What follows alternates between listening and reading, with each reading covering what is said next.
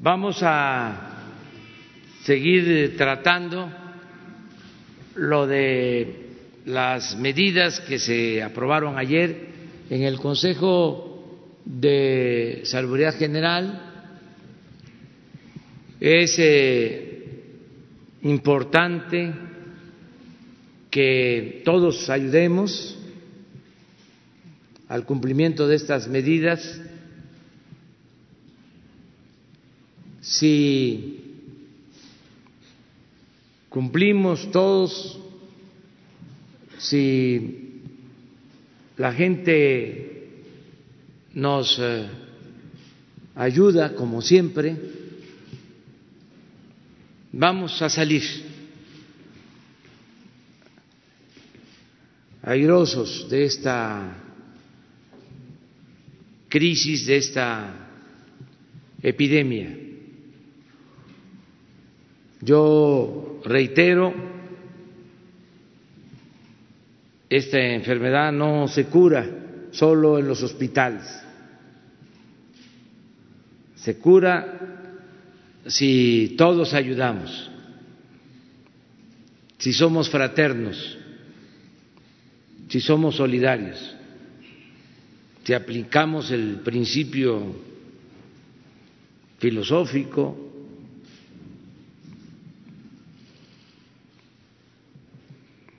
la doctrina del amor al prójimo. No es solo un asunto médico o de la epidemia, tiene que ver mucho con las fortalezas de los pueblos fortalezas y debilidades de pueblos y de gobiernos. Entonces nosotros tenemos más fortalezas que debilidades, sobre todo en nuestro pueblo. Siempre he dicho que la cultura nos ha salvado de todas las calamidades que hemos enfrentado, las culturas, porque México es un mosaico cultural, nuestras tradiciones, nuestras costumbres, que vienen de lejos, de grandes civilizaciones. Por eso tenemos a esa gran institución que es la familia mexicana. Repito, la institución de seguridad social más importante del país.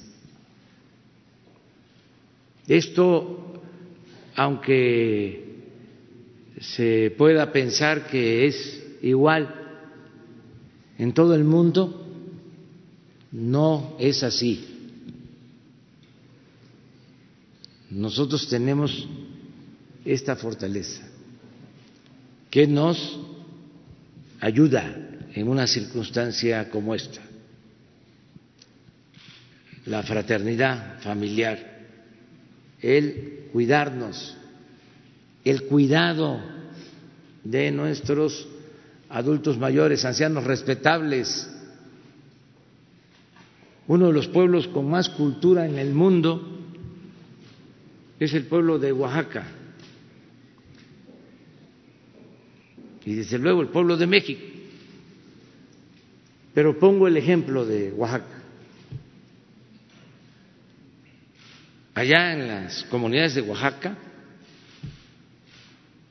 se respeta a los ancianos, se cuida a los ancianos.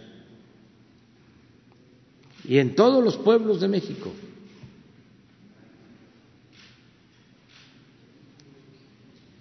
Y en las familias se cuida a los ancianos. Proporcionalmente eh, hablando, los asilos de ancianos en México son menores a los asilos de ancianos en otros países.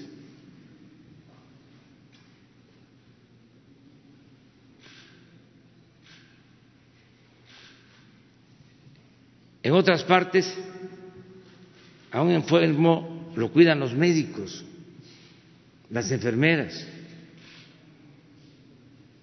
En México, a los enfermos, fundamentalmente, lo cuida la familia. Ya cuando está muy mal, va al hospital, va al médico pero el cuidado primario es el de la casa. Esa es una fortaleza. Por la crisis económica de los últimos tiempos y las distorsiones, sobre todo por el consumismo, por malos hábitos alimenticios se fueron eh, produciendo, generando enfermedades como la diabetes, la hipertensión, padecimientos renales. Sin embargo, México y esa es otra fortaleza, lo decíamos ayer, tiene una población joven, no eh, es eh, una población de mayor edad, tenemos un promedio de 28, 29 años en México, en Estados Unidos 43, eh, en países como Italia, como España, 44 años en promedio. Esto nos ayuda mucho a resistir.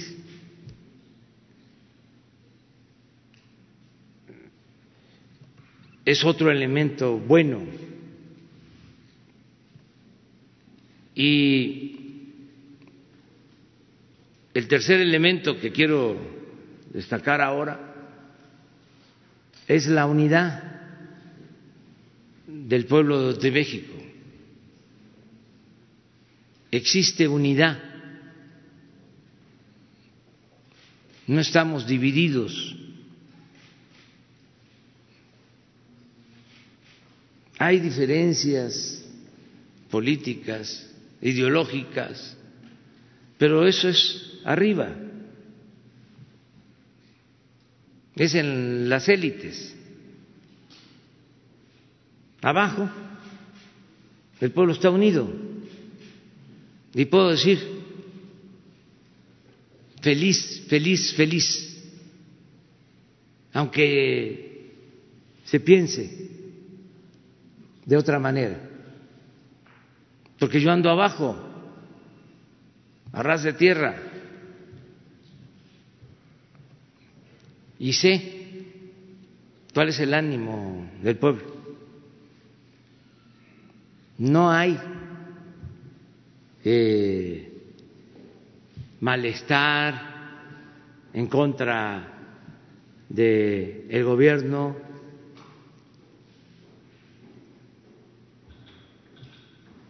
no hay lo que se decía antes,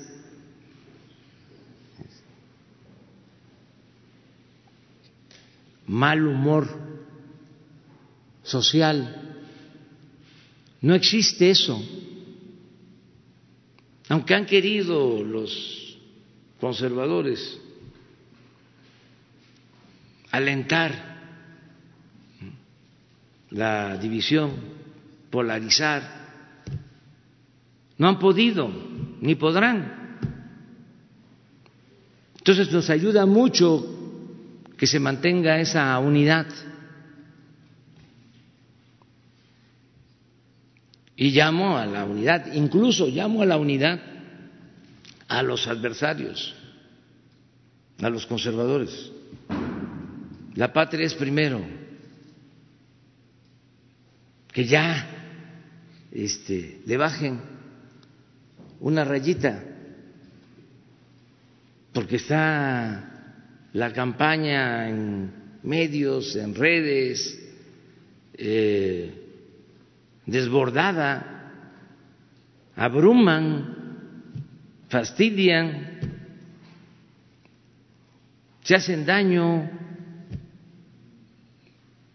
porque están perdiendo cada vez más credibilidad.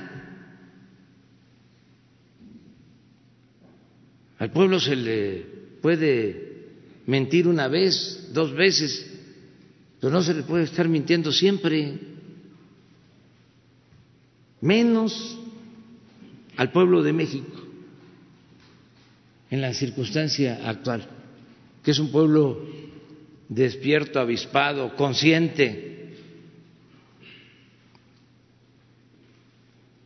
Tengo la información de cómo, sobre todo en el Twitter,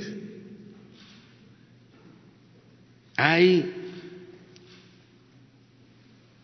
toda una epidemia, plaga de noticias falsas. Ojalá y se aplique el Twitter, y esto no es censura, porque están actuando con operativos y robots. Y ahora sí que, como decía mi paisano, el finado Chicoché, ¿quién pompó? ¿Quién paga eso? Una gran diferencia. No quiero este, que se malinterprete, pero en esta circunstancia, en donde necesitamos que se diga la verdad, que se actúe con ética. Hay mucha diferencia entre el Face y el Twitter.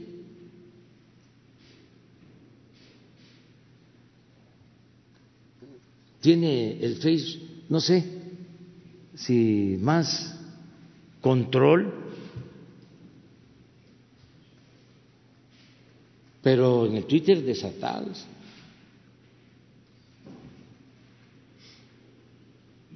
De modo que a la unidad no le hace que el expresidente Calderón haya puesto que comí con el hermano de Guzmán Loera y era este un médico del seguro pero a lo mejor hoy ofrece disculpa. Pero eso no importa porque la gente sabe distinguir. Lo interesante es que busquemos la unidad en estos momentos, es una tregua, un mes, pedirle también a eh, los empresarios que nos sigan ayudando. Recuerdo aquí lo que nos ofreció Carlos Slim de que no iba a despedir a ningún trabajador. Este es el ejemplo a seguir. Ahora con la emergencia es un mes de eh, retiro de permiso con goce de sueldo. Un mes se puede ayudar de esa manera. Estoy seguro que la mayoría de los empresarios nos van a ayudar.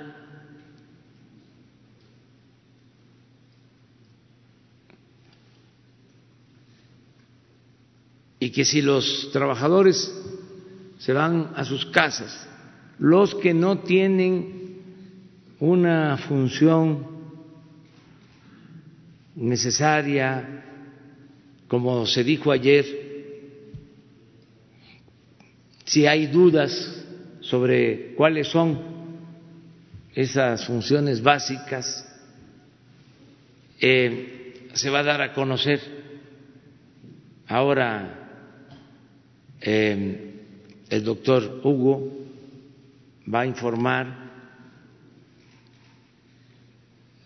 y vamos a tener eh, una dirección electrónica para que empresarios, trabajadores puedan eh, acudir a este medio y recibir, si hace falta, toda la eh, información necesaria.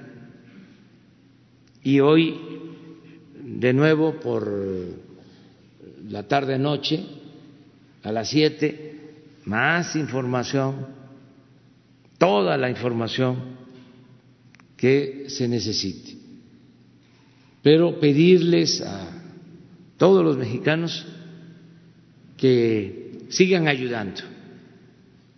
No es que nos ayuden, nos han venido apoyando millones de mexicanos.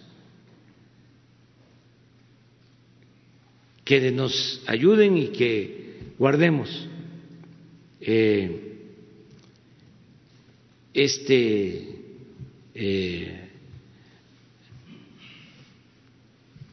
refugiarnos en nuestras casas, eh, este retiro y seguirnos cuidando. Y sobre todo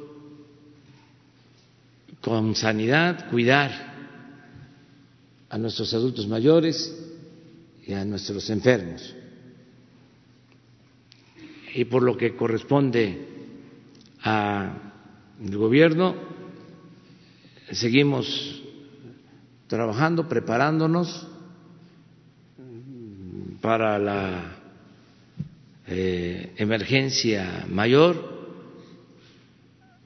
si se nos presenta para salvar vidas, que es el fin último, el propósito principal.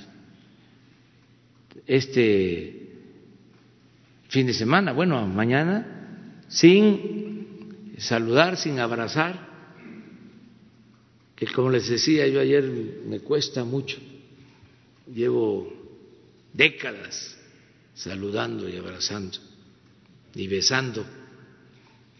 A eh, mis eh, amigos, amigas, a mis semejantes, porque amor con amor se paga. ahora ya no se puede. espero que no tarde mucho y que volvamos a abrazarnos. Cuando salgamos de esto, que vamos a salir, voy a convocar abrazos y a besos al Zócalo y a todas las plazas públicas a celebrar de esa manera.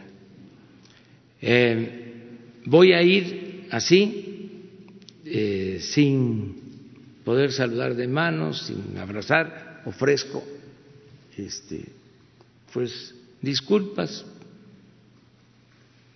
por anticipado porque es este, muy desagradable si una gente no tiene la información porque comunicar en México no es asunto fácil. No se esté pensando que porque ya está el Internet, ya todos estamos informados. No es así. Siempre hay un porcentaje de la población que no está eh, recibiendo información. Entonces, si no tienen la información, pues me piden una foto y se acercan. Imagínense lo desagradable que es. Si me tomo la foto, pero aléjate, este, con sana distancia. Eh, entonces, no vamos ahora a poder este, acercarnos. Voy mañana a Tlajiaco, directo al hospital, porque necesitamos este, tener este hospital. Y viernes y sábado voy a recorrer hospitales que se van a destinar a la atención de enfermos de coronavirus. De todas las instalaciones que se están adaptando y nuevos hospitales que van a estar en condiciones de atender eh, una situación de mayor urgencia. Entonces, vamos a hacer eso. El domingo voy a informar al pueblo de México.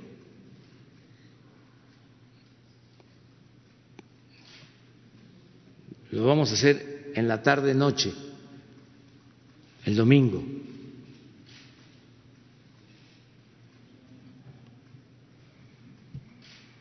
A las cinco de la tarde aquí, pero los que estamos, porque no podemos pasar de 50.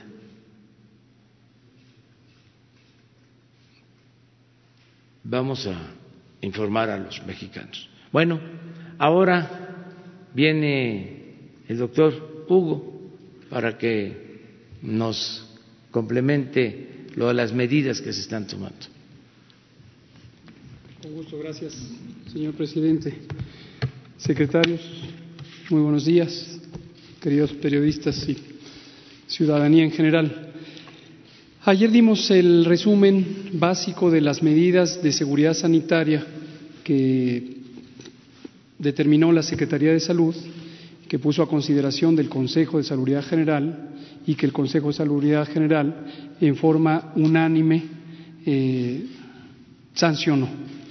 Estas medidas de seguridad sanitaria, quiero recordarles a ustedes y a la ciudadanía, tienen como propósito lograr la reducción masiva, masiva de la movilidad, es decir, millones de personas fuera del espacio público. El espacio público son las calles, los centros de trabajo, las escuelas, las plazas públicas, las playas, los jardines, todo el espacio público debe estar lo más posible sin personas que estén interactuando.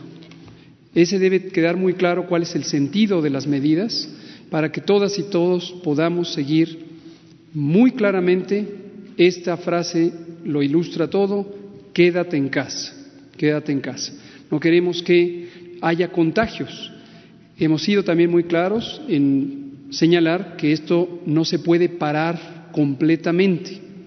No se pueden parar los contagios, no se puede parar la epidemia, pero sí tenemos eh, la oportunidad de reducir los contagios. Y al reducir los contagios vamos a tener la posibilidad de que no haya tantos casos y de que la capacidad del Sistema Nacional de Salud, los hospitales en particular, puedan atender a todas las personas que estén enfermas y particularmente quienes necesitarán hospitalización.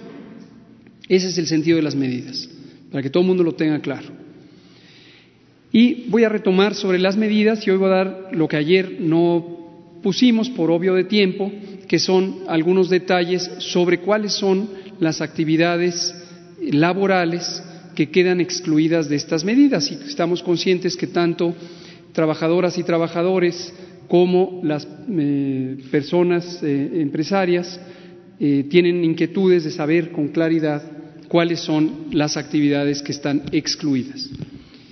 Ahorita antes de mencionarlas, quiero enfatizar, en principio son todas las que quedan suspendidas, todas, y es desde el 30 de marzo hasta el 30 de abril. En forma efectiva son 21 días hábiles, 21 días hábiles.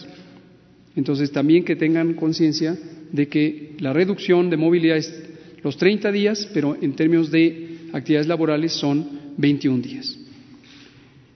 Así está establecida la medida 1, es, se ordena la suspensión inmediata desde el 30 de marzo hasta el 30 de abril de actividades no esenciales. Y enseguida vamos a decir cuáles son esenciales y por lo tanto permanecen activas. Las no esenciales en los sectores público, privado y social. Todo. Con la finalidad de mitigar la dispersión y transmisión del virus, el virus como todos sabemos se llama SARS-CoV-2, en la comunidad para disminuir la carga de enfermedad, sus complicaciones y además la muerte por la enfermedad COVID-19 en la población que reside en el territorio nacional. ¿Será posible tener un micrófono para pasarme allá? Porque la lista va a ser larguita, si no, voy a acabar con tortícolis. Gracias. Ahora veamos cuáles son las actividades esenciales que no se pueden parar. Y aquí explico también cuál es la razón por la que no deben parar. En la vida diaria no somos conscientes de todo lo que necesitamos porque lo damos por hecho. Estamos acostumbrados a que los alimentos están en un punto de venta, pero no nos podemos a pensar cómo llegaron a ese punto de venta, el camión que los transportó, la bodega que los almacenó, el campo donde se cultivaron los eh, eh, productos vegetales, la planta ganadera donde se hicieron los rastros y demás, donde se procesaron los cárnicos, el sitio donde se pescaron los peces, etcétera. Entonces, toda la cadena productiva para tener alimento, pongo este ejemplo en más detalle, pero es también el agua potable, es la energía eléctrica, es los combustibles, es el mantenimiento de la red de agua potable, el mantenimiento y reparación de la red de drenaje, etcétera, etcétera, etcétera. Y aparte estamos tranquilos porque tenemos cuerpos de seguridad pública, aparte estamos protegidos porque se salvaguarda la integridad y soberanía de la patria, etcétera. Entonces, todas esas actividades no pueden parar. Vamos a ver cuáles son. El inciso A son las que de manera directa son necesarias para atender la emergencia sanitaria, como son las actividades laborales de la rama médica, paramédica y administrativa, así como la de apoyo en todo el sector salud, tanto en el campo público como privado. Esto si parara, no podemos contender con la epidemia, entonces debe continuar. Inciso B, las que están involucradas precisamente en la seguridad pública y la protección ciudadana, además de en la defensa de la integridad y soberanía nacionales la procuración e impartición de justicia, así como la actividad legislativa, tanto del nivel federal como del nivel estatal. Debe continuar. También el inciso C son aquellos sectores, pero falta la que está completa, que tiene los detalles de las actividades económicas. Eh, ahorita la, ponen, pero mientras les doy los generales, los sectores considerados esenciales para el funcionamiento fundamental de la economía, la operación de los programas sociales del gobierno, esto es importantísimo, una gran cantidad de personas, millones de personas, en este momento se están beneficiando, se han estado beneficiando de programas sociales y esto no puede parar. Ahora, dejamos en claro, cuando hemos dicho que para todo el gobierno, para todos los elementos accesorios, pero no para la operación de los programas sociales. Regresamos aquí a la lista completa del inciso C, los sectores esenciales para el funcionamiento fundamental de la economía. Vamos a comentarlos. Es una lista larga. El sector financiero, el de recaudación tributaria, obviamente el SAT y todas sus operaciones permanecen, distribución y venta de energéticos, gasolineras y gas, generación y distribución de agua potable, industria de alimentos y bebidas no alcohólicas, mercados de alimentos, supermercados, tiendas de autoservicio, abarrotes y venta de alimentos preparados, servicios de transporte de pasajeros y carga, producción agrícola, pesquera y pecuaria, agroindustria, industria química, productos de limpieza, ferreterías, servicios de mensajería, guardias en labores de seguridad privada, guarderías y estancias infantiles, y aquí hago una pequeña nota, esto algunas personas han pensado que debería parar, pero si tenemos a trabajadoras y trabajadores de las actividades esenciales laborando, necesitamos darles el respaldo para el cuidado de sus hijas e hijos. Asilos y estancias para personas de la tercera edad, misma razón. Refugios y centros de atención para mujeres víctimas de violencia, sus hijos y sus hijas.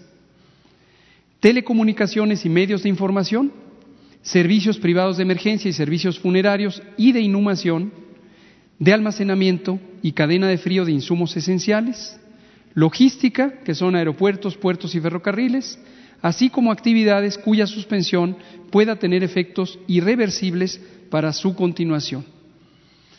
Esta es la lista de las actividades económicas esenciales.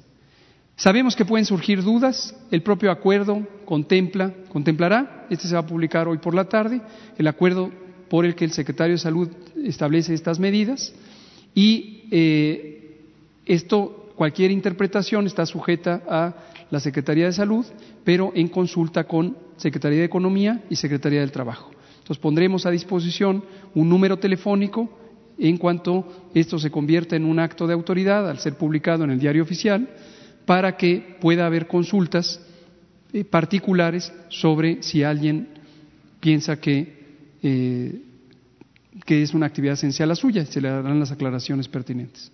La siguiente.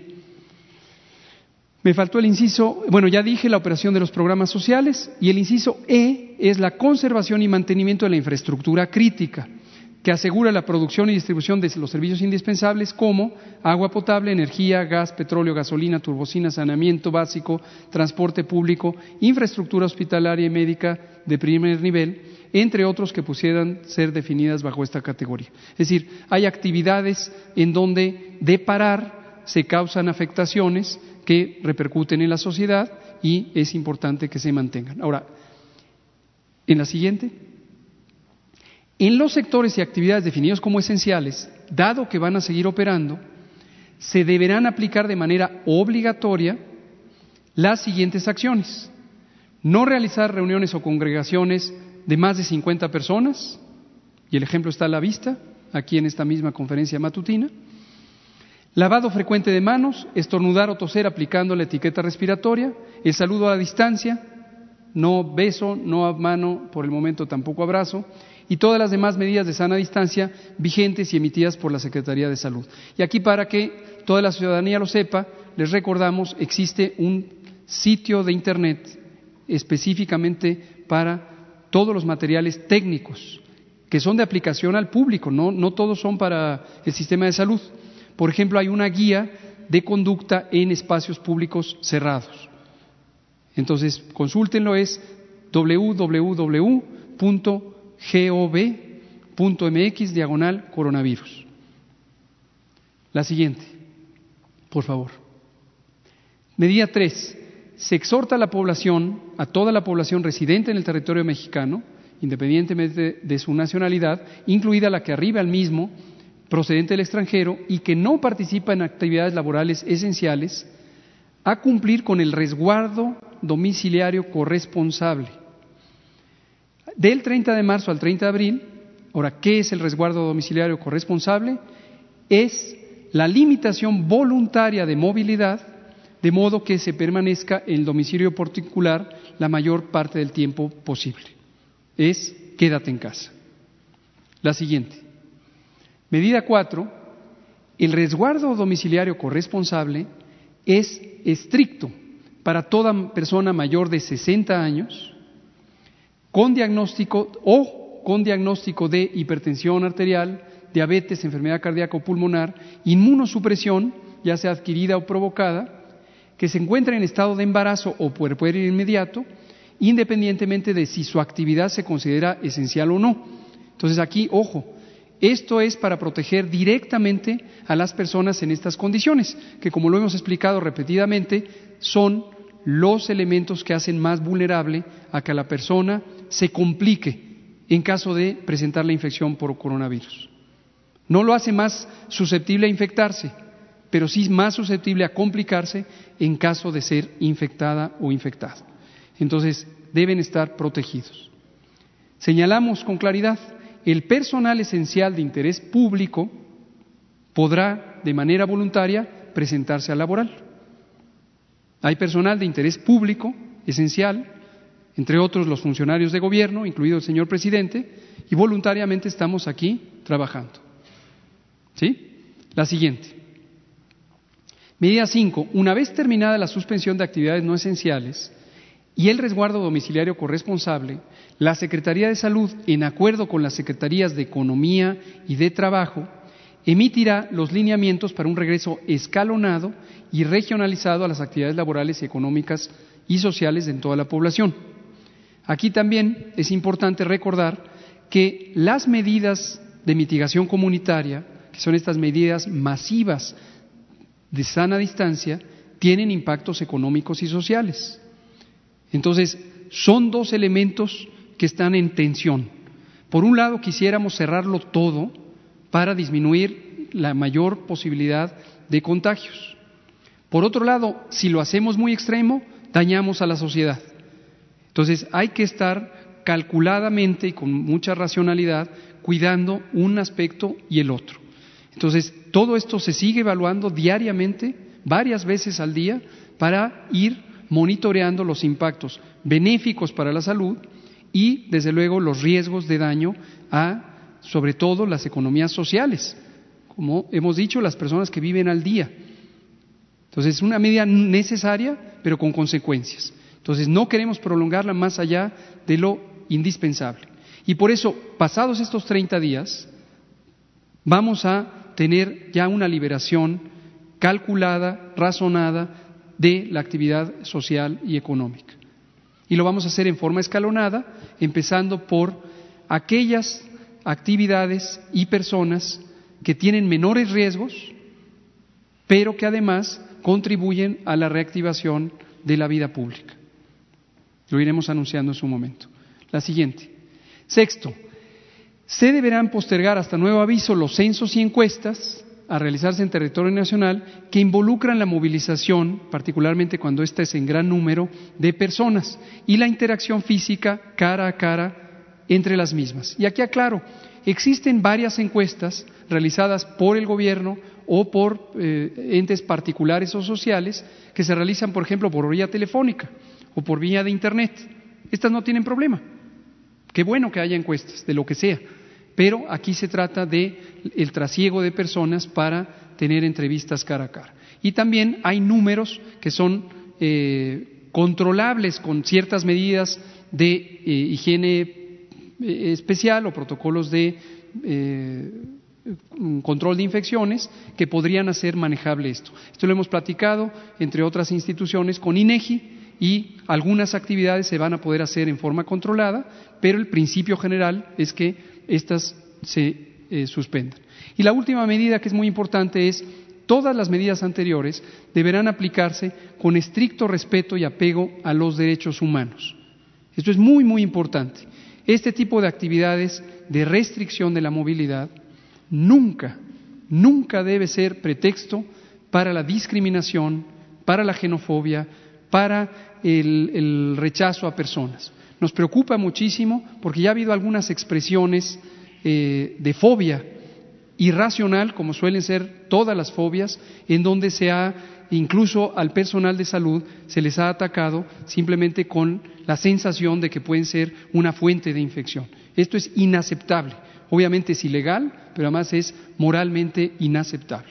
Entonces, que quede muy claro, ninguna de estas medidas se debe aplicar en ninguna parte del territorio nacional por nadie y mucho menos por la autoridad como pretexto para violentar o, restringir los derechos humanos de todas las personas. Gracias, señor presidente.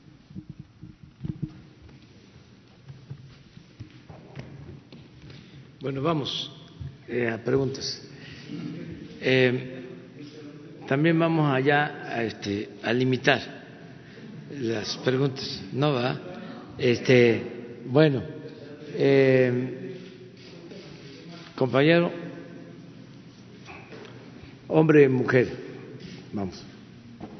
Presidente, buenos días. Luis Méndez de Notimex.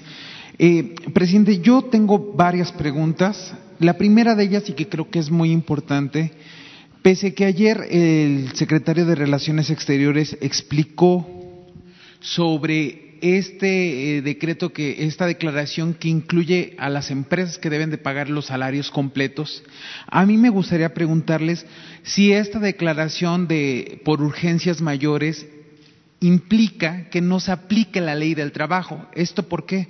Porque seguramente empezaremos a ver casos de empresas que apegados a la ley del trabajo o a una interpretación de la ley del trabajo, empiecen a aplicar el pago de sus salarios solamente con el salario eh, mínimo.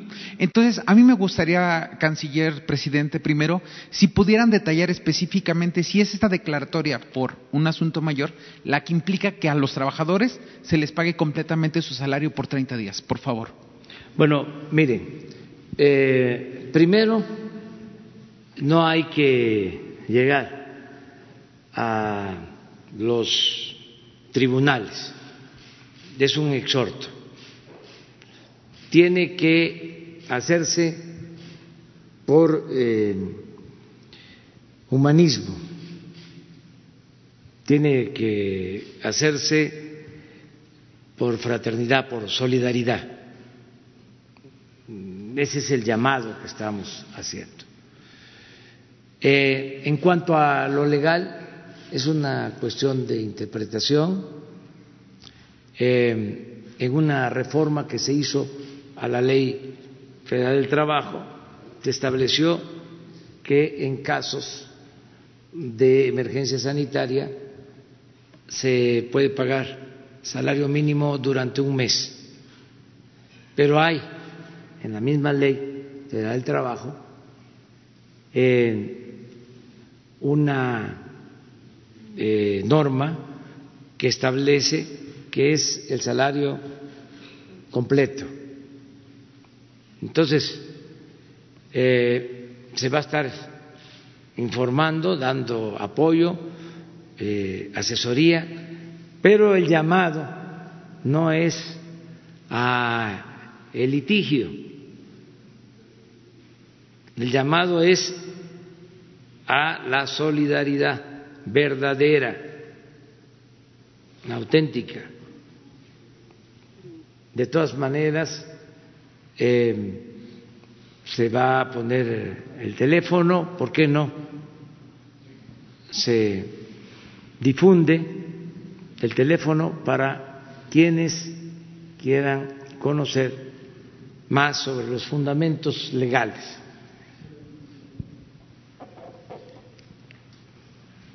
Pero no es un asunto, insisto, solo legal, es un asunto de índole humanitario. Es eh, demostrar que se tienen empresarios con dimensión social Esa es mi respuesta. Presidente, eh, a mí me gustaría preguntarle, sé que usted dijo que el 5 de abril pues daría como el plan económico, pero ¿usted está pensando en apoyar a esas pequeñas empresas? Porque, como se ha señalado por usted, las grandes empresas pueden resolver los de los salarios, pero esos micro pequeños negocios, las pymes, ¿Cuál va a ser el apoyo para estas en pequeñas empresas que necesitan seguir pagando los salarios pues a sus empleados y que como usted lo ha dicho pues van a empezar de alguna manera a tener afectaciones como son las fondas, los restaurantes, las cafeterías? ¿Se va a apoyar a, a eso, presidente? Y si me gustaría preguntarle también cuál es el plan que tiene usted como presidente y su gobierno en materia de eh, los hidrocarburos, dado eh, la baja del precio del barril que ayer se registró ya a 10 dólares por día. ¿Qué va a pasar ahí, presidente? Bueno, también te voy a contestar en lo general, porque de manera puntual voy a informar el domingo sobre eh, el plan de rehabilitación, de impulso a la actividad económica, mm, el plan de reactivación de la economía. Yo estoy seguro de que pronto vamos a levantar la economía, pronto. Y ese plan lo voy a dar a conocer el domingo próximo. Ya hemos iniciado varias acciones, las repito. Eh, primero, el blindaje a los más pobres y vulnerables con los programas sociales. Ya en una semana terminamos de distribuir todos los apoyos a los adultos mayores, a más de ocho millones de adultos mayores. Y no es poca cosa dispersar recursos para más de ocho millones de adultos mayores, dispersar cuarenta y dos mil millones de pesos. Esto eh, ayuda y así también estamos ya dispersando fondos para eh, personas con discapacidad, niñas, niños. Eh, hemos garantizado dos cosas que son importantes para el campo. Primero, que aumente la eh, cantidad de exportación de azúcar a Estados Unidos. Todo el sector cañero ¿eh? va a tener garantizado eh, su actividad económica. Y en este caso, la depreciación del peso les ayuda porque se venden dólares. Entonces, de 800 mil toneladas a un millón quinientos mil que se van a vender. Entonces, esto va a ayudar. Estamos hablando de cañeros. En el caso del el maíz, lo mismo. Acabo de estar en Sinaloa y siempre, año con año, tomaban las carreteras los productores pidiendo mejor precio para el maíz. Ahora se les dio una respuesta, un mejor precio para todos los productores de maíz. Va a empezar ahora la cosecha de maíz de muy buena calidad, maíz blanco, el mejor maíz para las tortillas. Entonces, eso es reactivar la economía, es apoyar. Ya también tomamos la decisión de otorgar un millón de créditos a pequeñas empresas, 25 mil millones de pesos. Ya estamos trabajando para su aplicación inmediata.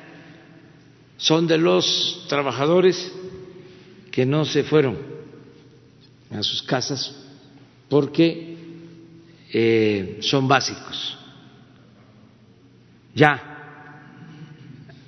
se está trabajando, tenemos un padrón, se está haciendo la selección, se está cruzando la información con el SAT, con el seguro, por los trabajadores eh, que están inscritos en el Seguro Social, eh, para que la disminución de eh, los inscritos en el Seguro Social se resuelva lo más pronto posible. También de esos créditos la mitad va para la economía informal, para los que se buscan la vida diariamente. Otra medida importante es de que se decidió no aumentar la gasolina. Y claro que afecta, por tu segunda pregunta, se desplomó el precio del petróleo crudo, como nunca se había visto en los últimos tiempos. Creo que desde hace más de 20 años no caía el precio del petróleo como ayer. Aquí recuerdo que cuando tuvimos la teleconferencia con los jefes de Estado del G20, hice un llamado a una tregua, a que eh, no hubiese eh, imposición de aranceles de manera unilateral, que no se optara por los monopolios comerciales, que se resolviera lo del precio del petróleo. Parece que les dije a los que estaban ahí involucrados lo contrario, porque lo que hicieron fue desatar aún más la crisis en los precios. Porque un país productor declaró ayer de que iba a aumentar el volumen de sus exportaciones y eso tumbó el precio del petróleo crudo. Y eso afecta la economía mundial. Eh,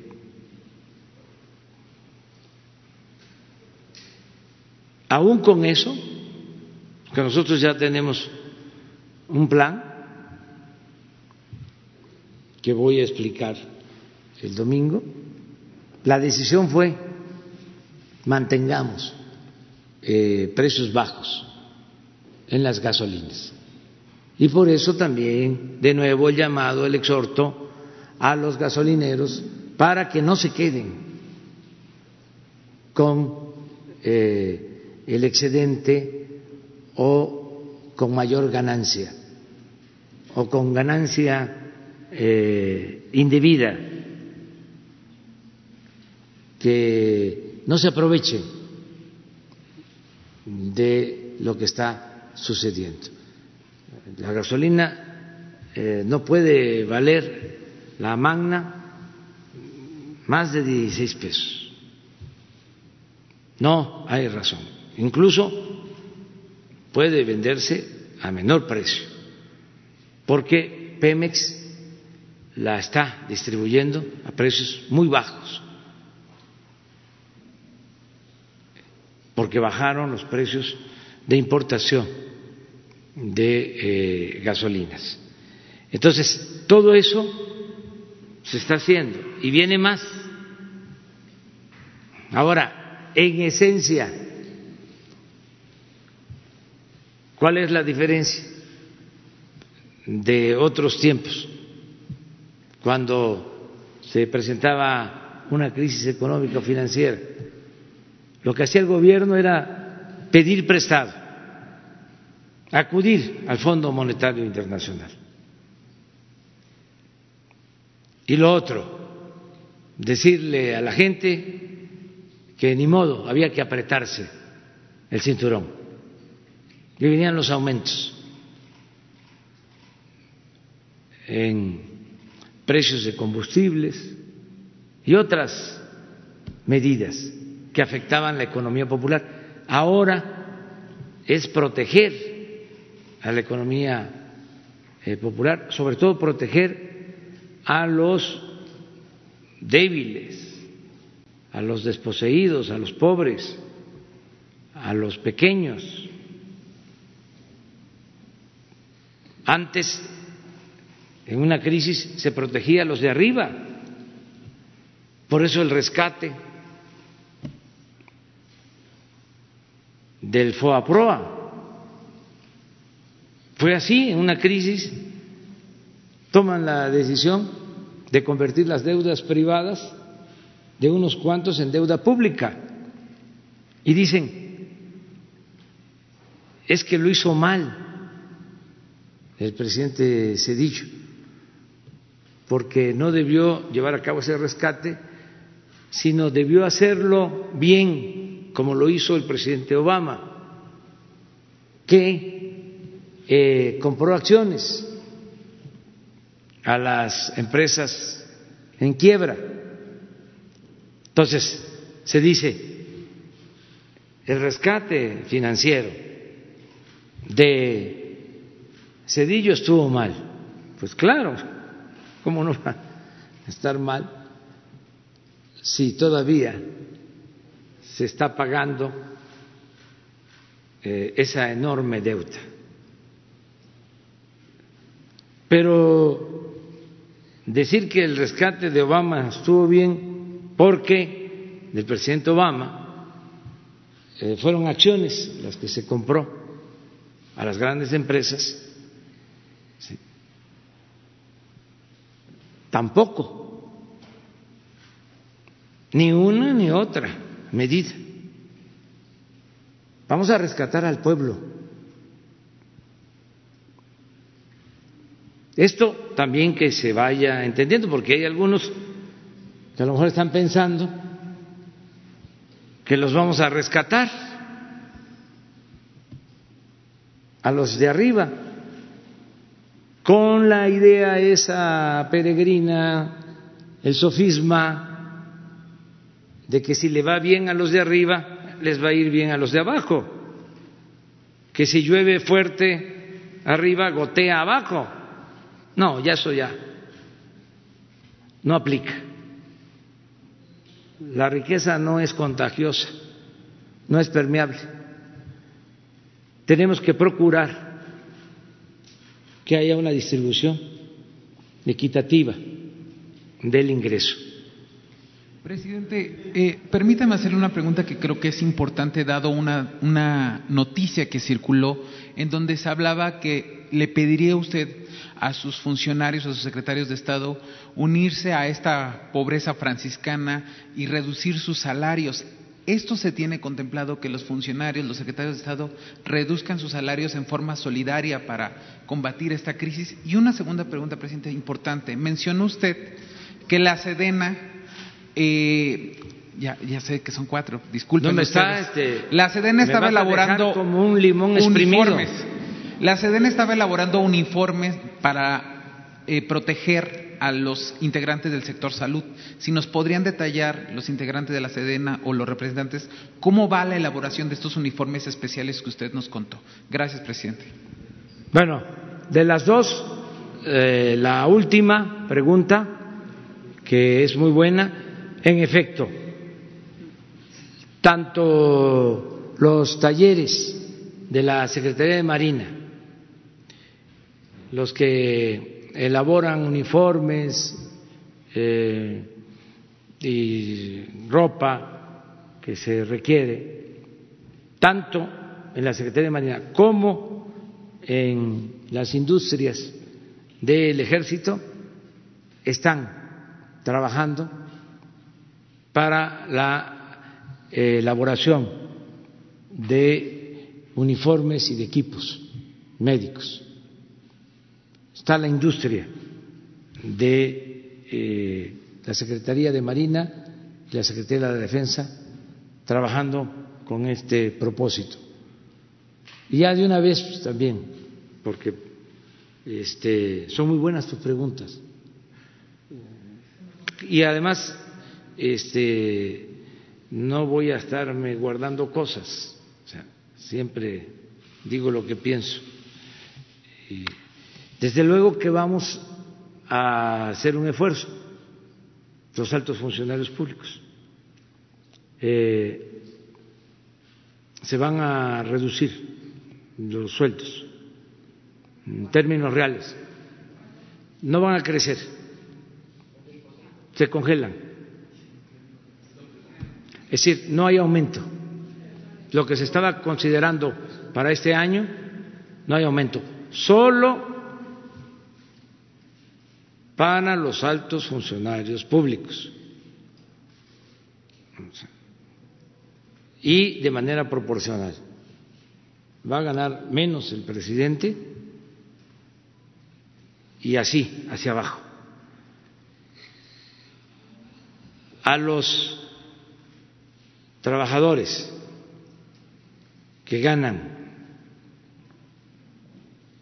menos de 30, de 20 mil pesos, no, aplica. Estamos hablando de los que estamos arriba. Es una de las medidas que se va a llevar a cabo. Y otras más. Es apretarnos el cinturón nosotros. Y ya, porque si no, ¿Qué voy a informar el domingo? Ojalá, pero eso es voluntario, que ahora sí los partidos, con todo respeto y con independencia, decidan este entregar la mitad eh, o lo que ellos consideren, lo que sea la voluntad de cada organización, pero es el momento de ayudar todos. No le podemos sacar dinero de la bolsa al pueblo, al contrario, hay que darle al pueblo. No les gusta a los conservadores. Y estamos ya en amor y paz, pero este, esto no debe de ofender a nadie. Este, hay gobiernos que dan y hay gobiernos que quitan. El gobierno de nosotros es un gobierno que da, no quita. Entonces, eh, ojalá ni todos eh, ayudemos. La justicia es darle más al que tiene menos. Y no puede haber trato igual entre desiguales. Por eso, por el bien de todos, primero los pobres.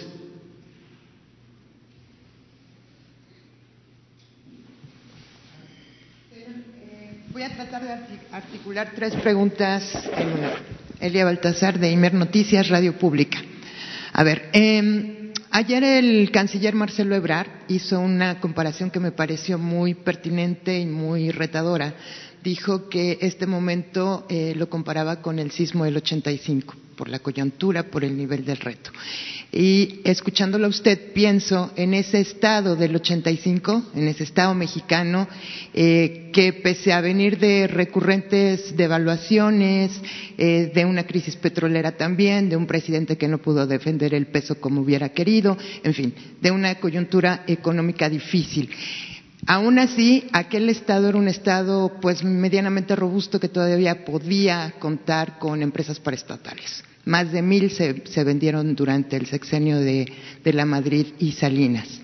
Eh, usted está enfrentando una circunstancia como lo dijo el mismo canciller, muy retadora en este sentido, con un Estado eh, evidentemente con muchísimos menos recursos y con muchísimas responsabilidades encima que usted mismo ha adquirido. Programas sociales, rescate del sistema hospitalario, del sistema de salud con, con 60 millones de mexicanos por darle seguridad y ahora esta coyuntura.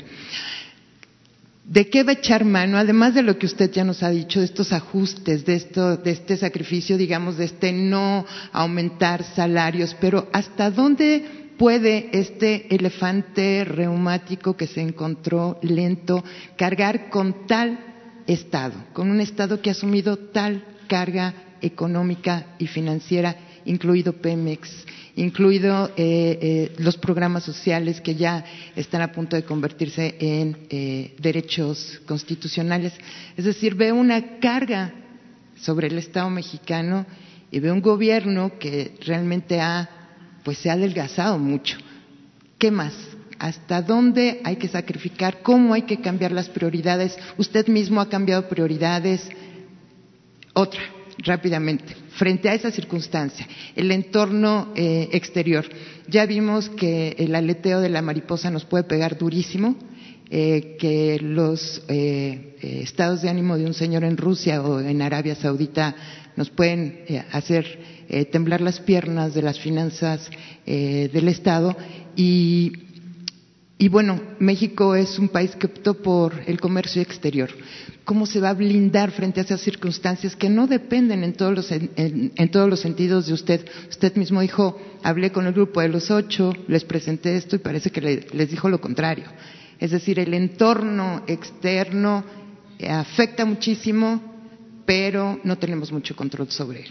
Y digamos que es muy previsible que el tema del comercio exterior pues se debilite en el corto y mediano plazo. Y por último, usted eh, prometió y se prometió ser uno de los mejores presidentes de México. Eh, al, cabo de esta coyuntura, ¿cómo espera evaluarse a sí mismo y cómo espera que lo evalúen los mexicanos de cara al reto de una posible, eh, de someter su mandato a la voluntad del pueblo? Y dos preguntas para don Hugo, para el doctor Hugo López Gatel. La primera es si nos puede ampliar el tema de los ensayos clínicos que iniciarían esta semana y en, el que se estaba esperando la, autorización de COFEPRIS. Y segunda, cómo se va a involucrar el sector privado hospitalario en este esfuerzo por la salud de los, de los mexicanos en esta coyuntura. Bueno, yo lo resumiría tus eh, preguntas, resumiría tus preguntas eh, con tres eh, palabras, términos, conceptos para este, sintetizar. Primero, honestidad. La mayor riqueza del pueblo de México es su honestidad.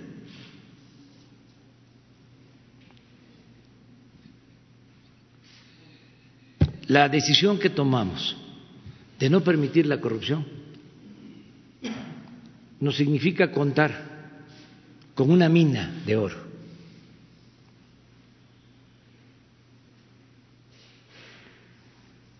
para financiar el desarrollo y el bienestar del pueblo.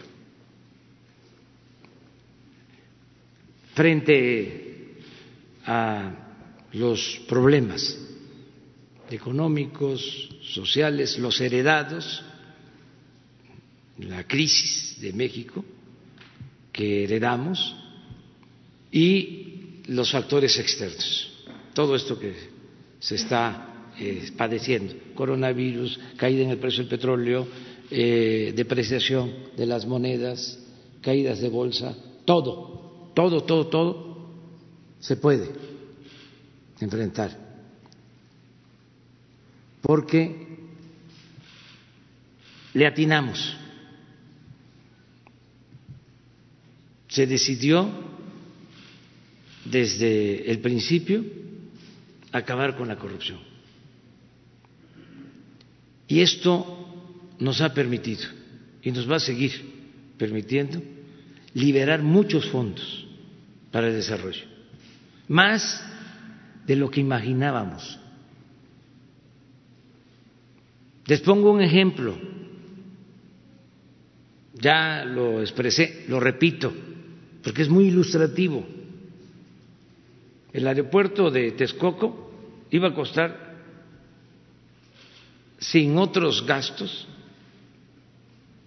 300 mil millones. Y el aeropuerto de Santa Lucía va a costar 80 mil. Estamos hablando de un ahorro de 220 mil millones de pesos. Y me pregunta, ¿cómo le va a hacer para enfrentar la crisis económica? Así. Eh, vamos a hacer más con menos. Lo estamos haciendo. La otra palabra, el otro término, el otro concepto, comercio exterior. Frente a la caída de la economía mundial y desde luego de la disminución de inversiones y del comercio, tuvimos la fortuna de firmar el tratado de libre comercio con Estados Unidos y con Canadá. Y eso nos coloca en una situación especial con relación a otros países. México eh, se convierte en un país atractivo para invertir porque se tiene la posibilidad de vender al mercado más fuerte del mundo. No se han cerrado las fronteras.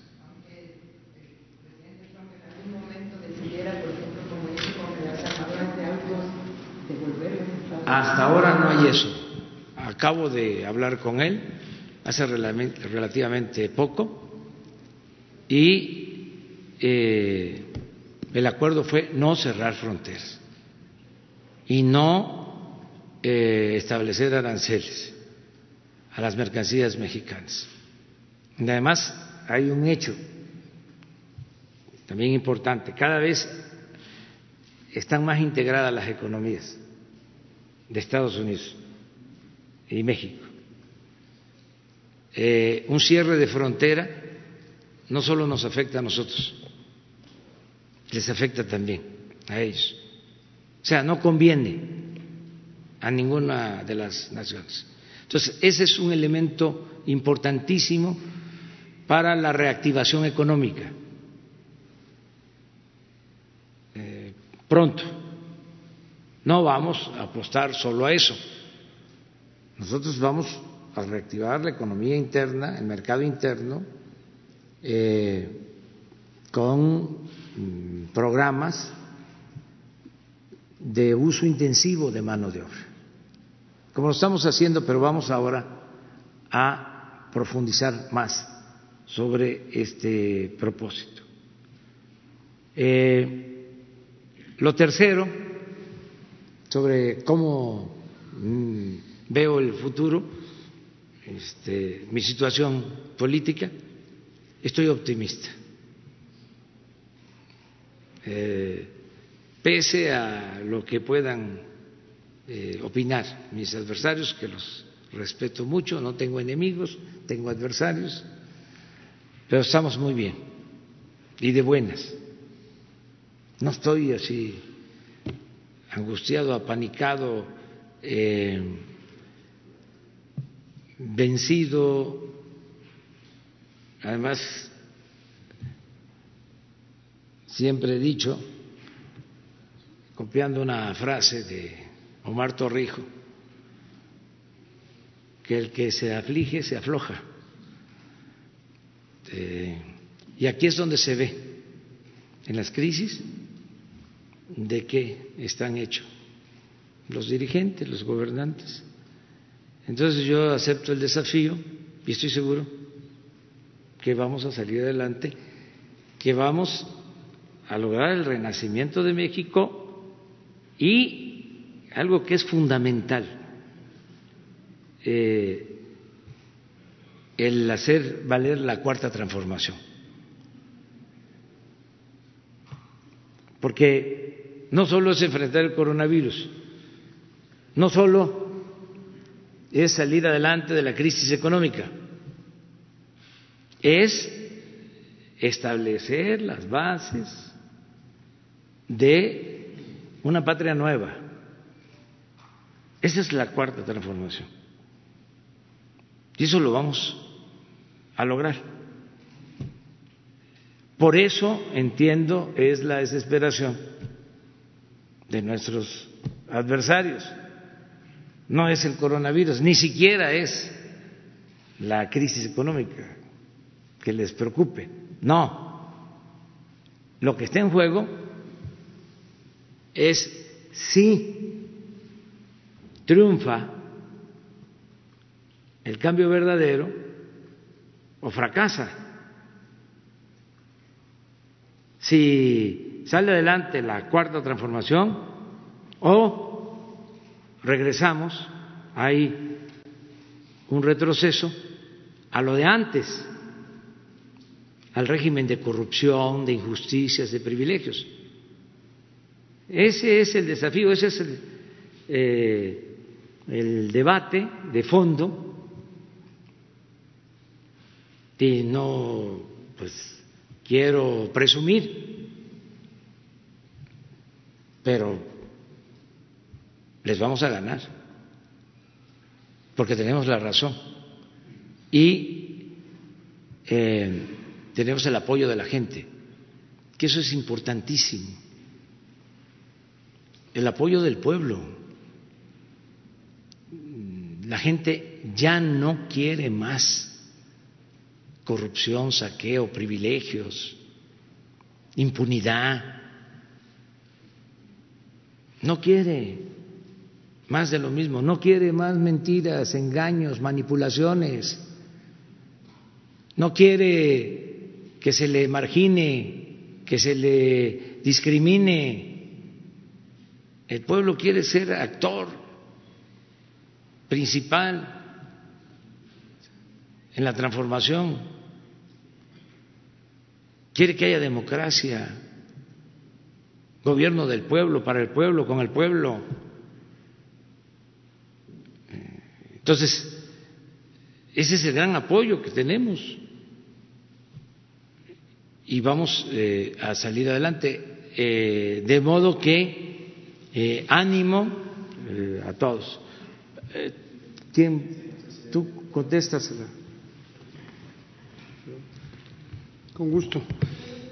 Ensayos clínicos.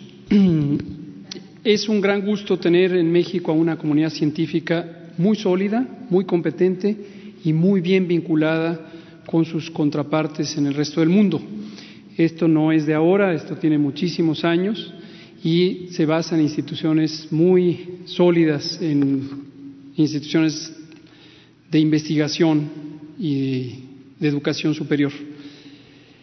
Cuando empezó la epidemia, identificamos que iba a ser muy valioso que México se incorporara a los esfuerzos mundiales por generar nuevo conocimiento en los distintos campos que aplica, que son muchísimos, desde las ciencias básicas, las ciencias de laboratorio, hasta los ensayos clínicos o incluso las experiencias de salud pública, que, como hemos eh, dicho, en todos estos casos nos eh, hemos guiado por la ciencia y de cada epidemia, de cada evento como este se aprende para el país y para el mundo.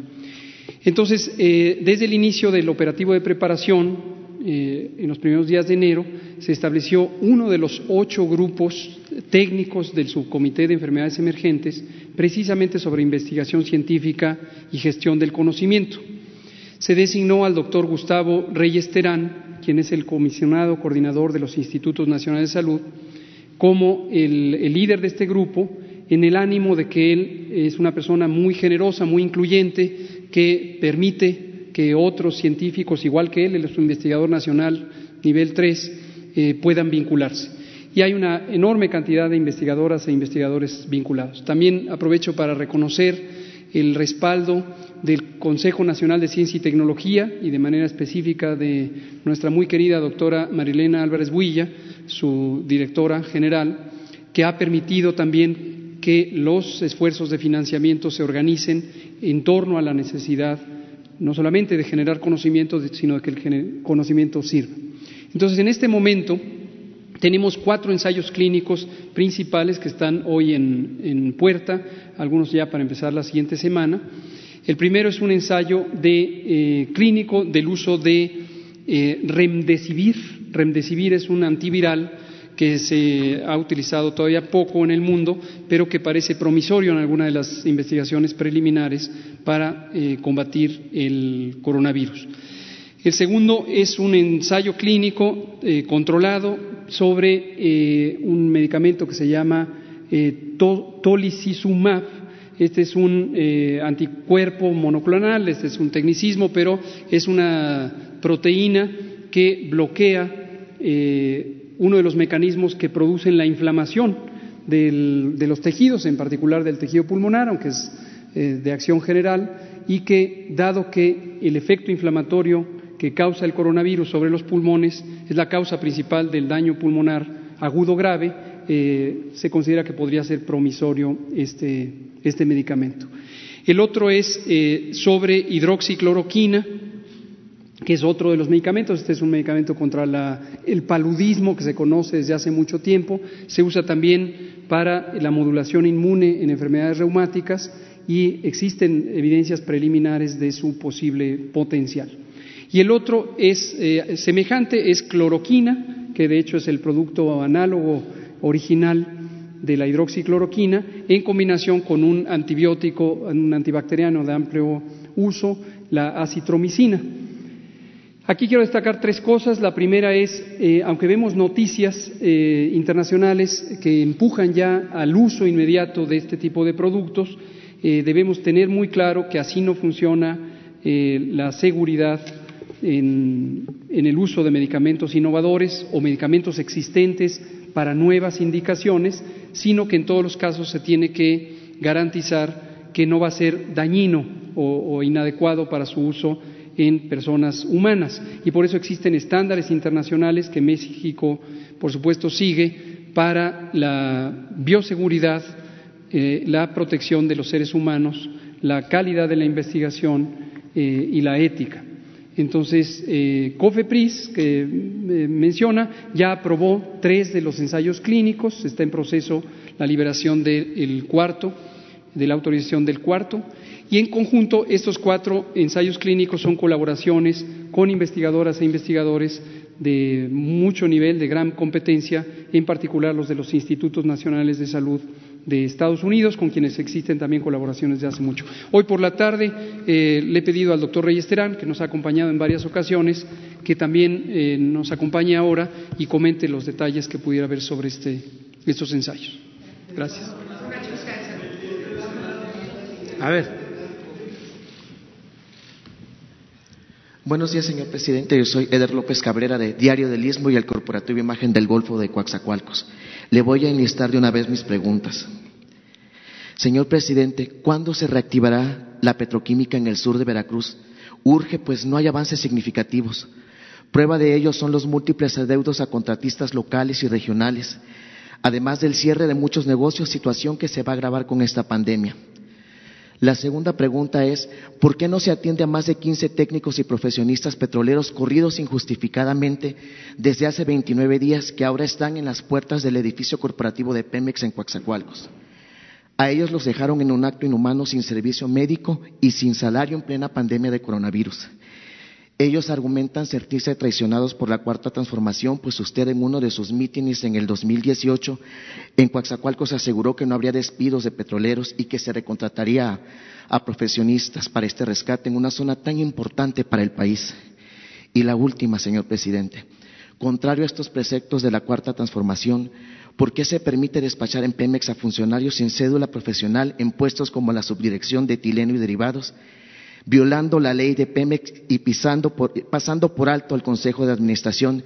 Este es el caso de Manuel Antonio Mijares Bravo, a quien, uno de los a quien varios de los trabajadores acusan de imponer una microestructura y que nunca acude a Coatzacoalcos. Incluso no aparece un registro de su cédula profesional en el registro de profesiones, señor presidente.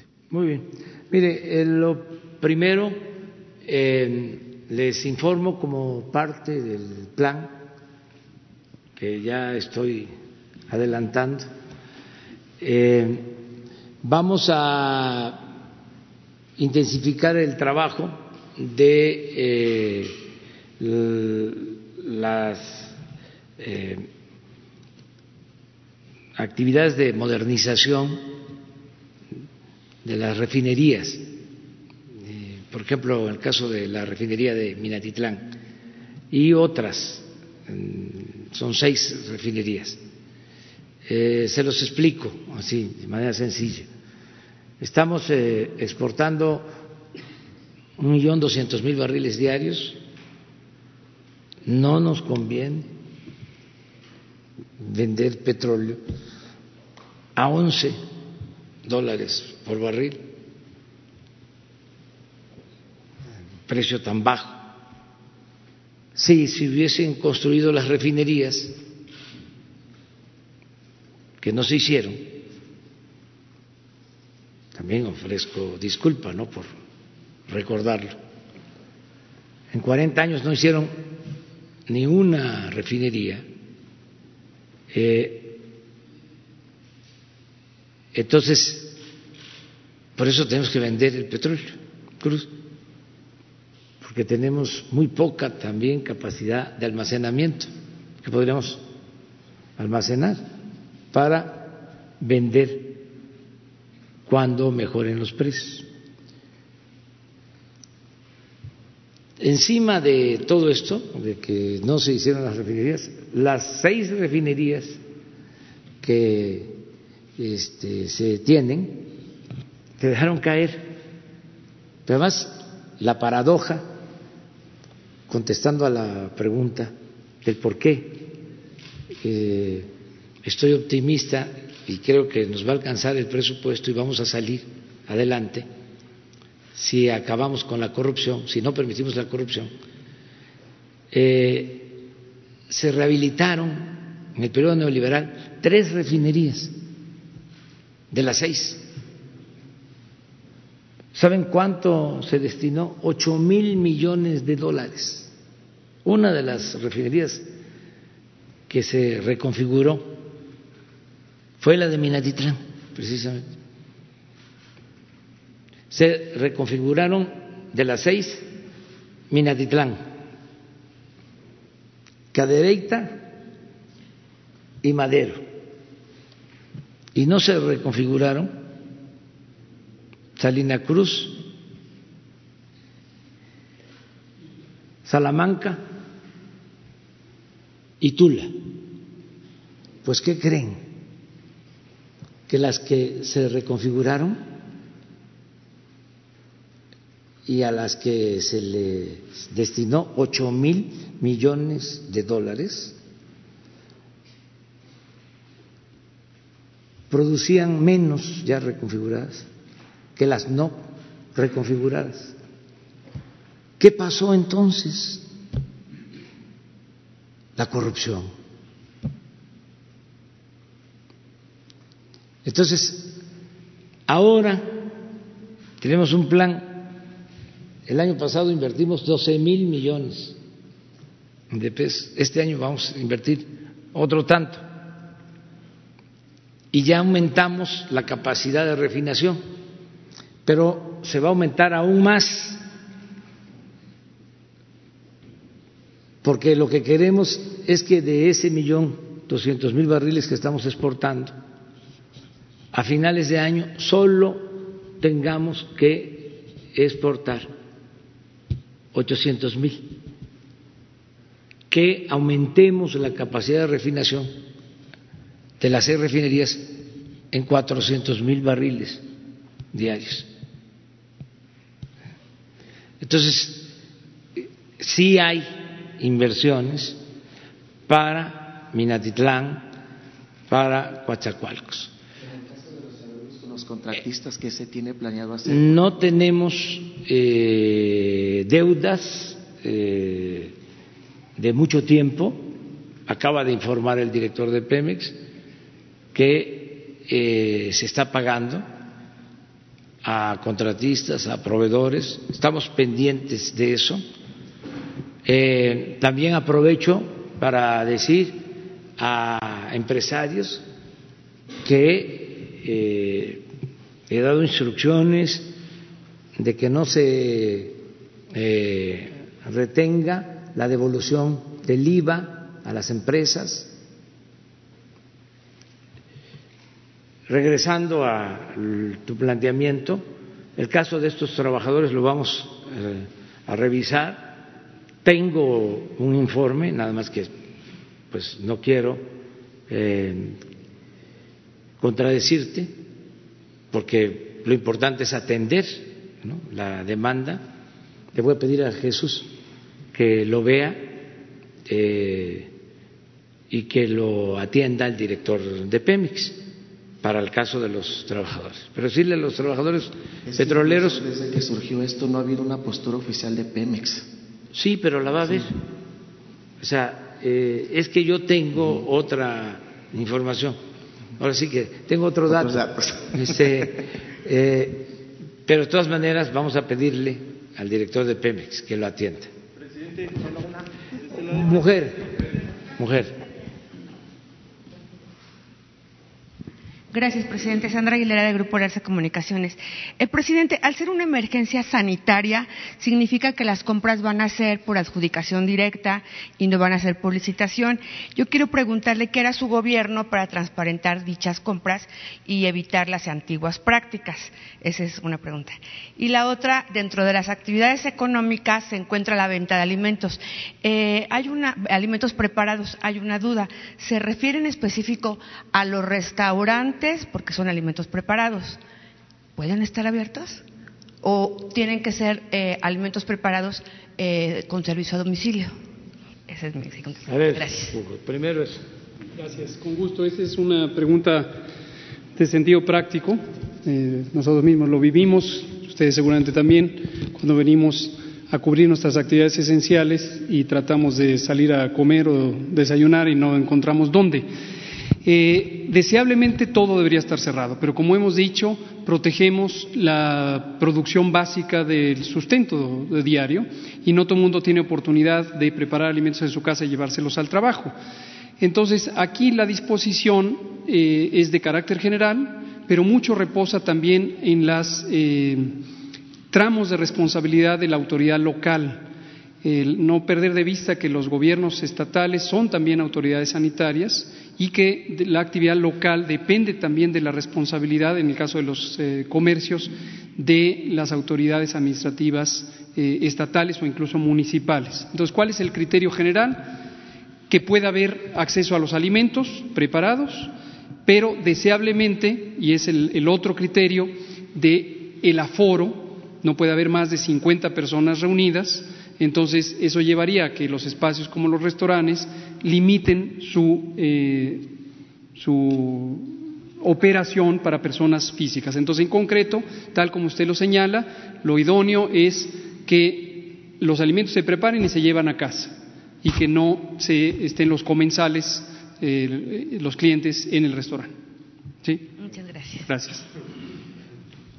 Aprovecho también para añadir algo, ¿no? Una recomendación eh, respetuosa, que nadie se vaya a ofender, pero ayuda mucho el que se compre lo que se va a necesitar para la alimentación eh, en los tianguis, en los mercados públicos. Porque eh, ahí está la gente que se busca la vida de, todos los días. Eh, también con el cuidado a las medidas sanitarias. Eh, acerca de la corrupción, qué buena pregunta, porque cuando había una emergencia, siempre eh, se desataba la corrupción, a comprar eh, de todo, a precios elevadísimos, con moches, siempre. Bueno, aquí lo hemos demostrado. En las declaratorias de emergencia, cómo este, aumentaba el gasto Nosotros estamos eh, comprando de manera directa por razones eh, obvias. Si licitamos nos lleva tres meses y hay cosas que necesitamos adquirir ya, pronto. Eh, y le estamos pidiendo a los servidores públicos que actúen con honestidad y en todo está participando la eh, Secretaría de la Función Pública y le tengo confianza a eh, los servidores públicos. Acabamos de tomar una decisión porque eh, no estamos perdiendo el tiempo desde hace mucho, nos estamos preparando. Bueno, fuimos, si no el primero, de los primeros países en el mundo en informar sobre el coronavirus. Esto reconocido por la Organización Mundial de la Salud. Y también desde el principio, bueno, desde antes del coronavirus, ya habíamos hecho una gira por los hospitales, 200 hospitales, ya eh, antes del coronavirus eh, se había creado el Instituto de Salud para el Bienestar. Antes del coronavirus ya habíamos decidido aumentar el presupuesto del sector salud en 40 mil millones de pesos. Antes del coronavirus habíamos definido cuatro acciones, que no faltaran los medicamentos, que no faltaran los médicos, que se mejoraran las instalaciones y que se le diera atención especial a los trabajadores de la salud, sobre todo que se basificara poco a poco a más de 80 mil trabajadores de la salud que trabajan de manera eventual y vamos a cumplir todo antes del coronavirus, eh, porque nos dejaron el sistema de salud en el suelo. Entonces, eh, fue de mis principales preocupaciones. Tenía yo dos el problema de la inseguridad y de la violencia y eh, el deterioro en el sistema de salud pública. Aquí dije muchas veces de que estaba peor el sistema de salud pública que el sistema educativo, pero por cuestiones ideológicas y por el plan de privatización de la educación, todo el sexenio pasado se habló solo de la mal llamada reforma educativa. Y se olvidó al sector salud. y está peor que el sistema educativo. Nada más, imagínense en esta crisis no tener los médicos, no tener los especialistas que requiere el país. Fueron unos insensatos, irresponsables, corruptos, estos tecnócratas. Con su política de privatización de la educación, el rechazo a los jóvenes que querían ingresar a las escuelas de medicina, a las especialidades, rechazarlos con la mentira de que no pasaban el examen de admisión, cuando en el fondo la verdad es de que no había presupuesto para la educación pública porque querían poner al mercado la educación, la salud, como si fuesen eh, mercancías. Entonces, a pesar de todo, pesar de todo eso, eh, a pesar de haber comenzado con tiempo y ya tener un sistema de salud mejor que el que recibimos. Hemos eh, concluido 15 o 20 hospitales que nos dejaron en proceso. Bueno, a pesar de eso, a pesar de que hemos avanzado, de que hay más profesionalismo, de que estamos contando con el apoyo de miles de enfermeras, de médicos, todo, todo, todo esto, a pesar, frente a esta eh, pandemia, decidimos eh, pedirle a la Secretaría de Marina y a la Secretaría de la Defensa que se prepararan para entrar a reforzar el plan tengo confianza a las instituciones de salud, pero nos estamos eh, blindando. Mm, y les voy a contar algo. Le pedí al general Luis Ejercicio Sandoval y al almirante Ojeda que momento, lo más pronto posible, me presentaran un programa para reforzar la atención médica, tanto en Marina como en la Secretaría de Defensa. Eh, un programa para ampliar espacios, para que ellos operaran hospitales nuevos, esto es terminar hospitales, em, equiparlos, contratar médicos, especialistas, comprar eh, medicamentos, estar preparados. Eh, es decir, tener eh, una reserva, ampliar la capacidad de atención a enfermos por coronavirus. Y me presentaron los dos su programa y les dije, eh, ¿cuánto eh, se va a requerir también? Eh, ¿Qué van a hacer? ¿Cuántos vamos a, beneficiar, a poder atender?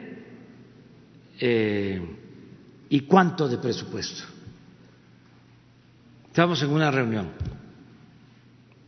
y al día siguiente eh, reunieron a sus equipos y ahí estaba el plan, el presupuesto, cerca de cinco mil millones de pesos. Alrededor de cuatro mil quinientos para la Secretaría de la Defensa y como quinientos para la Secretaría de Marina. Y le dije al secretario de Hacienda, Hoy mismo se les entregan los fondos.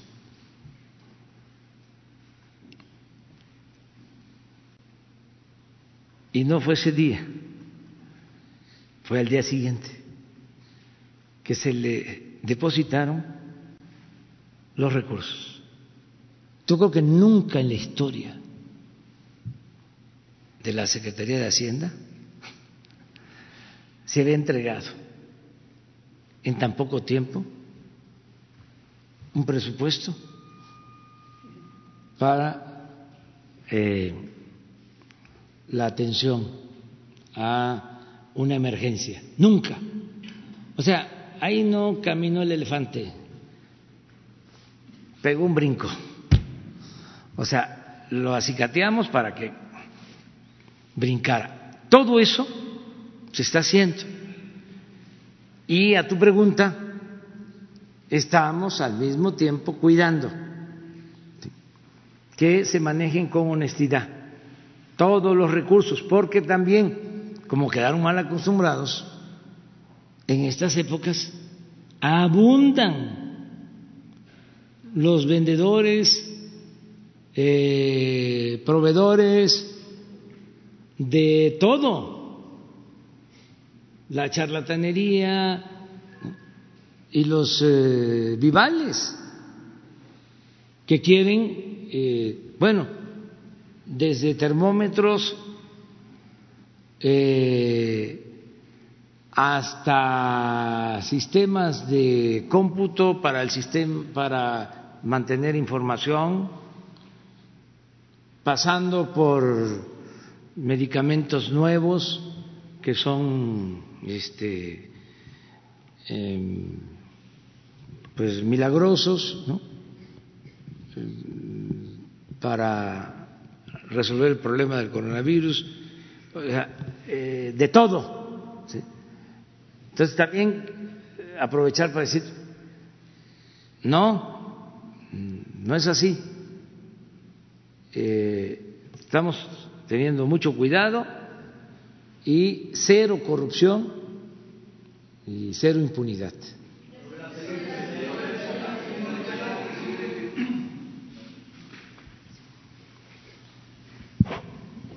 Buen día, presidente. Eh, Hans Salazar, ZMG Noticias, Grupo Político y Socorro Virtual. Eh, preguntarle, presidente, primeramente, el día de ayer la jefa de gobierno de la Ciudad de México declaró en la noche emergencia sanitaria en la Ciudad de México.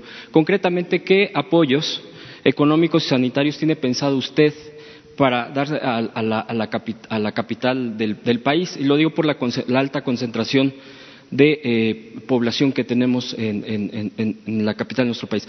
Y eh, quisiera comentarle un, preguntarle un segundo punto. En el 2009, Reuters eh, tituló un, una, una nota diciendo crisis de influenza en México, ¿dónde está Calderón? Es decir, en medio de la crisis cuestionaba Reuters, la agencia de noticias, dónde se encontraba, porque eh, en medio de la crisis. La pregunta sería, en este esfuerzo que usted está haciendo de transparencia eh, de, todo esto que ha estado anunciando, ¿es para evitar nuevamente este error que se cometió en ese? Y es preciso por todo lo que se está viviendo y usted ya en las redes sociales lo ha comentado, es precisar. Y por último, eh, yo quisiera aprovechar para comentarle, hay en las redes sociales y, hemos investigado a muchos profesores de educación media superior en el país, llevan meses sin pagos y ahora con el tema que nos encontramos, eh, la crisis, bueno, pues eh, económica particularmente para ellos se ha agravado. Concretamente hablo de casos en Campeche y casos en Querétaro. Eh, ellos dependen directamente de la Secretaría de Educación Pública. Yo le quisiera preguntar al respecto si hay algún atoro en este punto y si sería importante, obviamente, pues brindarles a los profesores hoy más que nunca, como usted ha planteado, respaldar a la gente que eh, en estos momentos pues se está viviendo más grave su crisis. Gracias, presidente. Este, acerca de esto último, eh, vamos a ver de qué se trata. La instrucción es que no se les retenga eh, los salarios, los sueldos a los trabajadores al servicio del Estado a nadie, ya lo he dicho en otras ocasiones, retener el pago del trabajador es pecado social. Y si creen que no tengo fundamento para decirlo, eh, revisen la Biblia aunque les moleste a mis conservadores. ¿Le puedo pasar los datos? Es un, eh, buen libro. ¿Le podría pasar los datos? Sí, sí, sí, sí. Entonces, estamos procurando que pagar puntualmente. Ya no hay esas demoras, estamos resolviendo los problemas en Michoacán. Les quiero decir que la mayoría de los despedidos de manera injustificada durante eh, el gobierno anterior por la mal llamada reforma educativa, todos han sido, han sido reinstalados. Faltarán muy pocos, pero un día les voy a hablar de eso, de cuántos fueron eh, reinstalados, maestros. Entonces vamos viendo eh, este asunto. Acerca de lo del gobierno de la ciudad, nosotros estamos en coordinación con el gobierno de la ciudad. Eh, eh, este es un plan nacional. Hoy va a haber una reunión, una conferencia, videoconferencia de eh, la secretaria de Gobernación, Marcelo, con los gobernadores con la gobernadora eh, Claudia, eh, bueno, con las dos eh, gobernadoras, la jefa de gobierno y la gobernadora de Sonora. les pido también pues que participen, tenemos que unirnos, lo hemos venido haciendo, se ha venido trabajando de manera coordinada, yo tengo comunicación pues muy seguido con los gobernadores.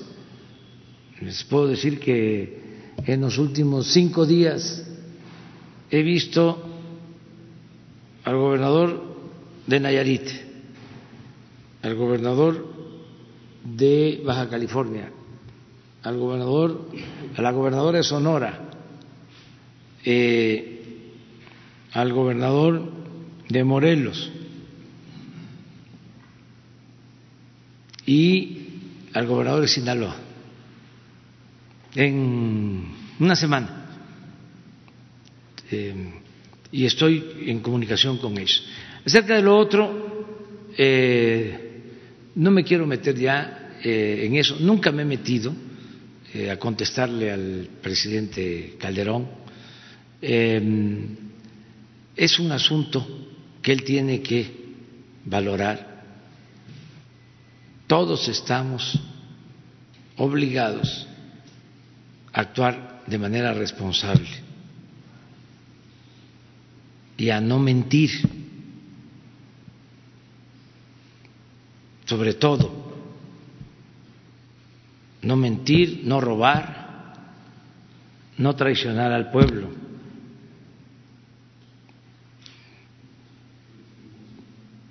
Todos debemos autolimitarnos,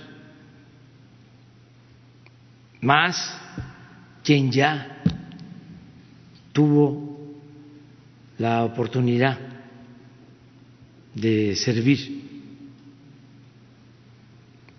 Entonces, eh, es mejor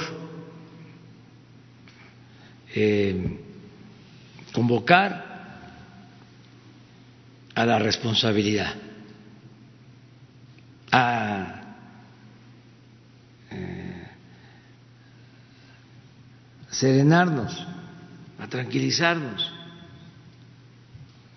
que el debate sea en el terreno de las ideas, con argumentos, sin noticias falsas,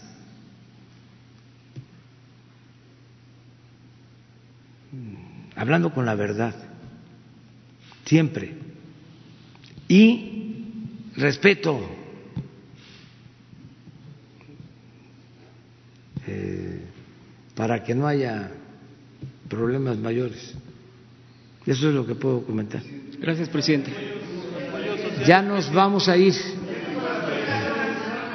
A ver, la, la compañera. Quiero preguntarle por el éxodo de capitales por el COVID-19. ¿Qué es lo que van a hacer? ¿Cómo? Eh, el éxodo de capitales, hay ya salida de capital foráneo. ¿Qué es lo que van a hacer? ¿Qué es lo que está usted previniendo en este tema? Y también preguntarle acerca de la reunión con Constellation Brand. ¿Se mantiene? ¿A qué hora es? Oh. Eh, vamos a tener. Eh, ¿Tú dices de la reunión del domingo? No. Hoy nos dijo que tenía una reunión con Constellation Brands, los directivos. de Ah, sí, Constellation tengo una reunión. Y mi pregunta, ¿a qué hora es? Y mi pregunta es sobre el éxodo de capitales foráneos en el país. Se habla que se han retirado 321 mil millones en bonos del gobierno en 20 días. Entonces quisiera saber qué es lo que van a hacer. No tengo ese dato. No tengo ese dato. Tengo otro dato. ¿Cuál es, por favor? De que estamos bien. ¿No se están retirando empresas entonces? No, no. ¿Hay más inversión? No, ¿Puede dar un es exactamente lo que acabo de decir. México es un país atractivo para la inversión, más que otros, por eh, la posibilidad que se tiene de producir en México y exportar a Estados Unidos y a Canadá. Eso nos hace este, distintos, es una ventaja comparativa, básicamente.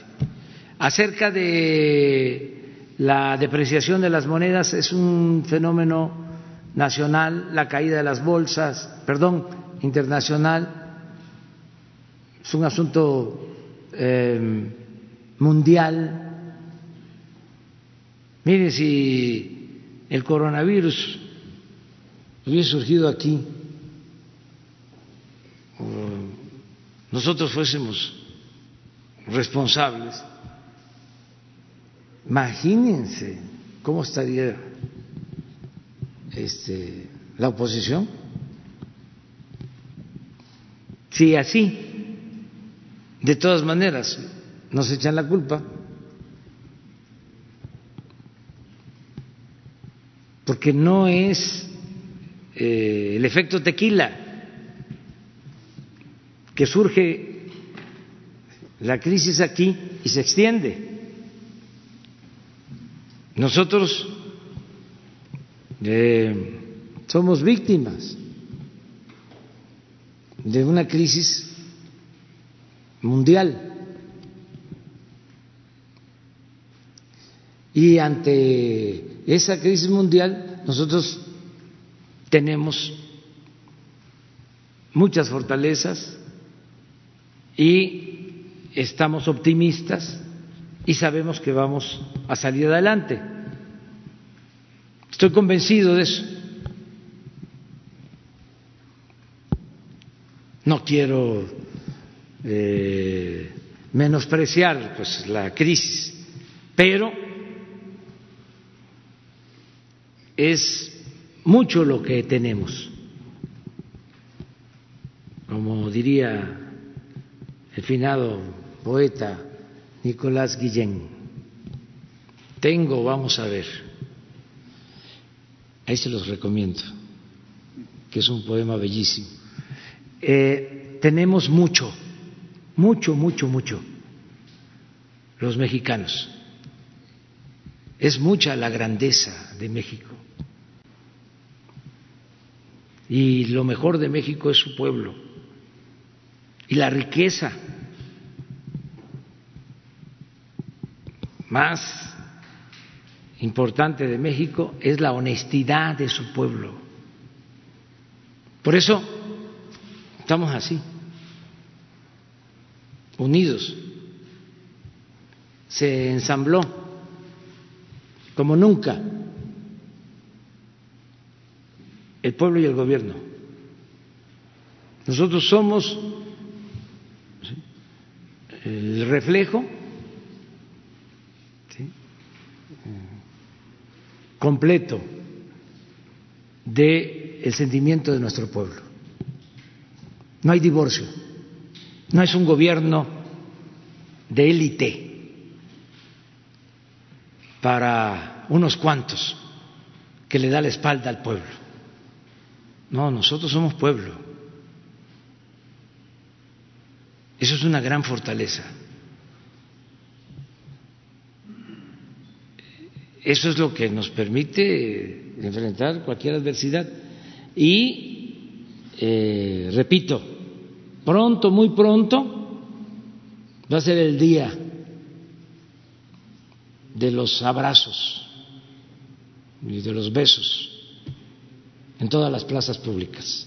Nos vamos a abrazar porque vamos a superar esta crisis del coronavirus y la crisis económica y la crisis de bienestar social. Y viva México, viva México y viva México.